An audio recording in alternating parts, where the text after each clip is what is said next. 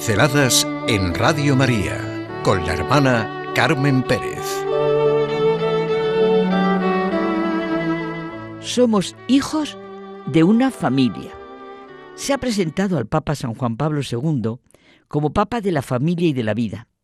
Por eso sus palabras. El misterio divino de la encarnación del Verbo está pues en estrecha relación con la familia humana. No solo con una, la de Nazaret, sino de alguna manera con cada familia, análogamente a cuanto el Concilio Vaticano II afirma del Hijo de Dios que en la encarnación se ha unido en cierto modo con todo hombre. Siguiendo a Cristo, que vino al mundo para servir, la Iglesia considera el servicio a la familia una de sus tareas esenciales. En ese sentido, tanto el hombre como la familia constituyen el camino de la Iglesia.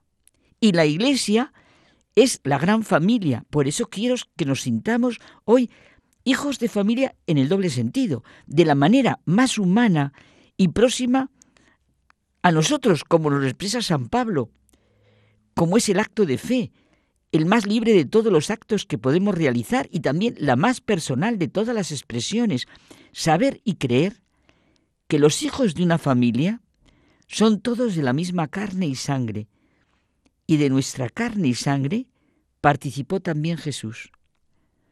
Sentir y vivir las dos realidades vitales, la familia natural y la familia de la Iglesia.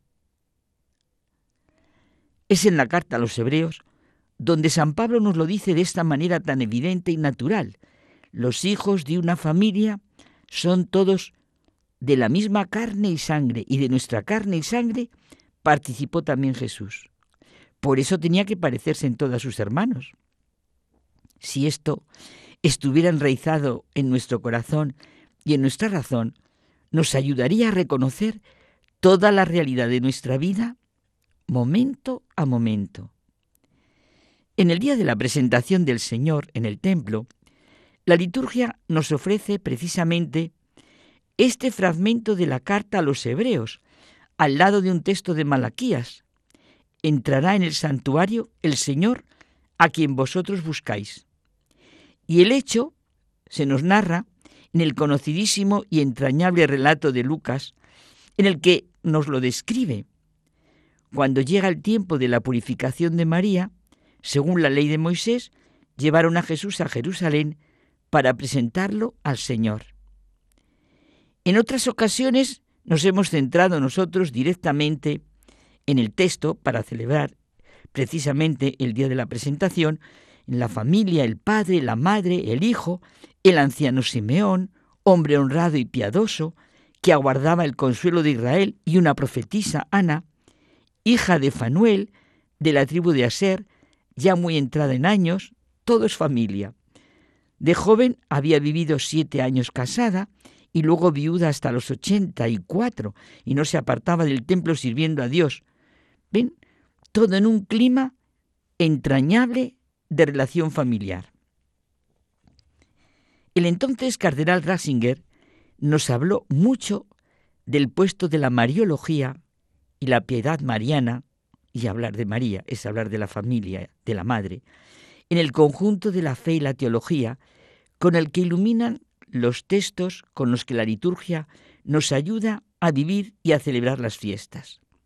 María, Madre de la Iglesia, empieza siendo Madre de la Iglesia naciente. En concreto, en los textos de la fiesta de la presentación del Señor en el templo, y decía Joseph Ratzinger que hay que leer la Biblia como un todo y que Dios habla a los hombres con palabras humanas. Hemos celebrado el Domingo de la Palabra, en el que el Papa Francisco nos pide que hagamos espacio a la palabra de Dios en nuestra vida diaria. Uy, en la palabra de Dios y sentimos así la familia.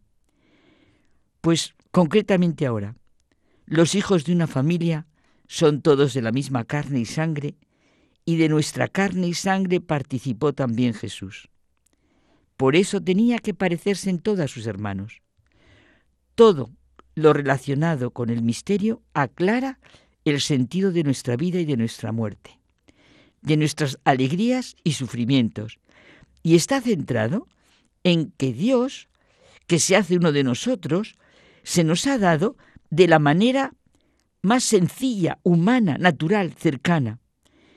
Y por eso Él siente y comprende que hay que buscar la única voz del todo, la verdad, la identidad íntima que se sostiene y aúna dicho todo.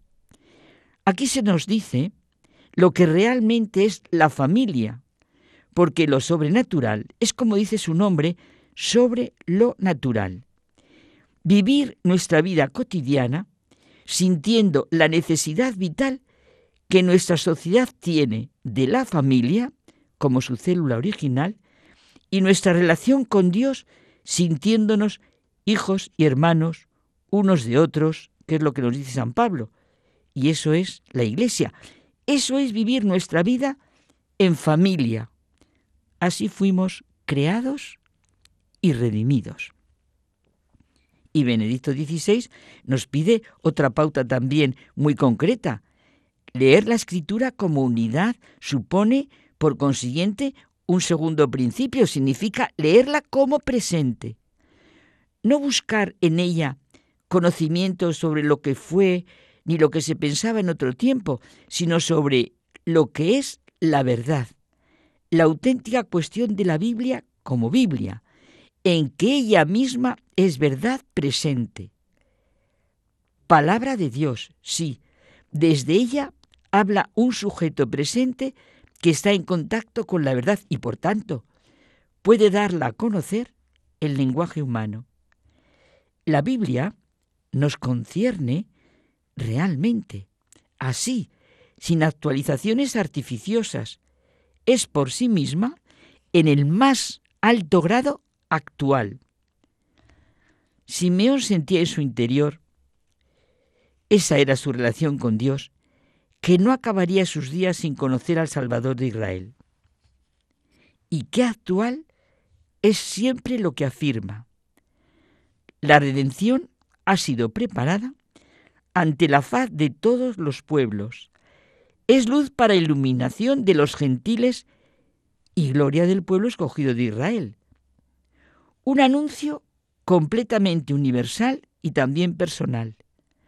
Tiene toda la riqueza y grandeza de la universalidad que hoy somos capaces de comprender, de la totalidad del género humano y la intimidad y la individualidad de cada persona como ser único e insustituible.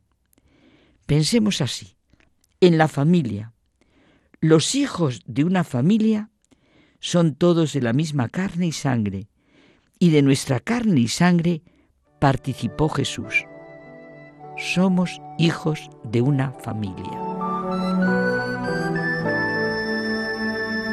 Pinceladas en Radio María con la hermana Carmen Pérez.